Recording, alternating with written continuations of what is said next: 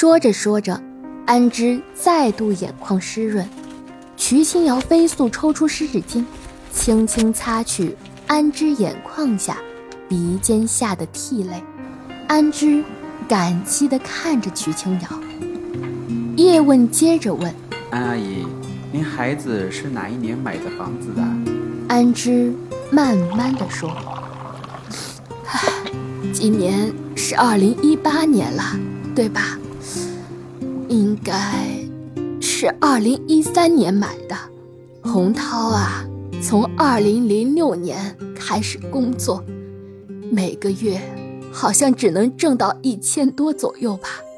但洪涛很节约的，每个月好像只花两三百吧。我也不知道他是怎么做到的。”二零一三年，洪涛把八万的积蓄拿出来，再和他伯伯借了六万多做了首付，然后贷款二十六万买下了这套单身公寓。当时华行银行、东江支行经办人不让洪涛贷款，理由是洪涛是盲人，不属于优质客户。他痛苦了很久，都没怎么缓过来。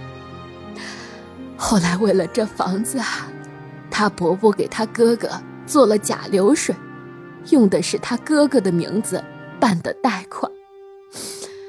从二零一三年开始，洪涛就一天比一天忙，很多时候都很难通上电话。